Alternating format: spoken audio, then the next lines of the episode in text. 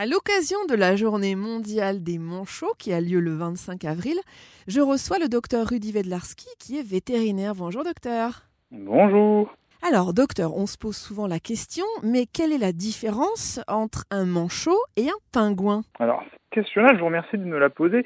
Euh, si les gens se la posent, c'est bien, c'est que déjà ils se sont questionnés. Parce qu'on se rend compte effectivement qu'il y a une énorme confusion euh, de façon générale, en France notamment, entre le pingouin, est une espèce euh, à elle seule, et les manchots en général. Et on emploie euh, confusément ces deux termes, que ce soit même dans la littérature enfantine, euh, dans beaucoup de choses. on confond le pingouin et le manchot. Ce sont deux espèces totalement différentes. Les manchots, ce sont des espèces qui vivent notamment dans l'hémisphère sud, des espèces qui ne volent pas. le pingouin est une espèce qu'on retrouve dans l'hémisphère nord uniquement, y compris en France. donc ce sont des espèces qui n'ont finalement pas grand-chose à voir, mais c'est vrai que je pense que la confusion vient notamment de, l'étymologie. Euh, c'est qu'en anglais, comme dans beaucoup d'autres langues, le mot penguin signifie manchot. Donc évidemment, le français a peut-être un peu parfois euh, confondu les deux termes, mais pingouin et manchot n'ont rien à voir en termes de zoologie. Alors, docteur, le manchot euh, ne vole pas selon mes recherches, et pourtant il fait partie de la famille des oiseaux. Expliquez-nous ça. Oui, alors ça c'est intéressant aussi. Le manchot, effectivement, c'est une espèce particulière. C'est une espèce qui, a évolué.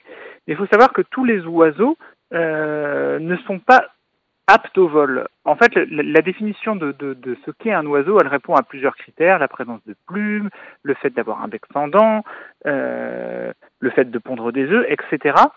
Et, mais d'avoir euh, des animaux qui se déplacent sur deux pattes arrière, les membres avant, par contre, sont transformés en ailes. Mais ça ne veut pas dire euh, que ces ailes euh, leur sont suffisantes ou leur permettent de voler. On pourrait penser notamment aux autruches, euh, à leurs cousins les nandous, les casowars, etc. Donc tous les oiseaux ne volent pas. Le manchot fait donc partie de ces espèces qui ne volent pas, mais par contre, évidemment, comme toute espèce animale, il est extrêmement bien adapté à son milieu puisque on va dire que, son membre avant, son aile, a évolué de façon tout à fait hydrodynamique puisqu'il s'en sert directement comme une rame. Et ce sont des oiseaux qui sont extrêmement efficaces à la nage. Donc on n'est pas, là sur un animal qui vole, mais sur un animal qui nage spectaculairement bien. Alors, docteur, euh, où vivent les manchots principalement? Vous l'avez dit dans l'hémisphère sud, mais on en trouve où ailleurs? Les manchots, dans l'imaginaire des gens, on va toujours rattacher ça, je pense, euh, aux zones de grand froid, au pôle sud, etc. Alors c'est vrai, en partie, il y a beaucoup d'espèces de manchots, de gorfous, etc.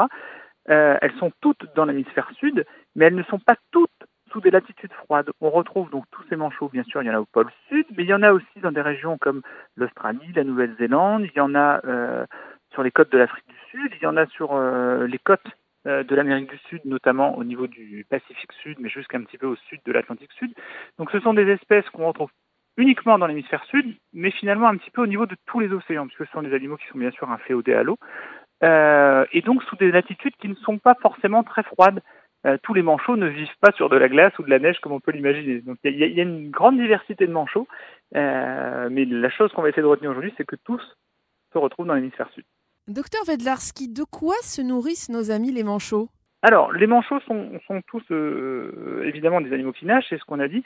Donc, ce sont des animaux qui vont se nourrir exclusivement de ce que va leur fournir le milieu marin, l'océan. C'est-à-dire que, évidemment, ils vont se nourrir essentiellement de poissons, mais ils peuvent se nourrir aussi de crustacés, de sèches, etc. Donc, tout ce que la mer peut leur fournir et, et tout ce qu'ils arrivent, bien sûr, à chasser. Docteur euh, Rudy Verdlaski, merci beaucoup. Merci à vous. Et je rappelle que vous êtes euh, vétérinaire au sein du bioparc Zoo de Douai-la-Fontaine. Ça se trouve en Maine-et-Loire.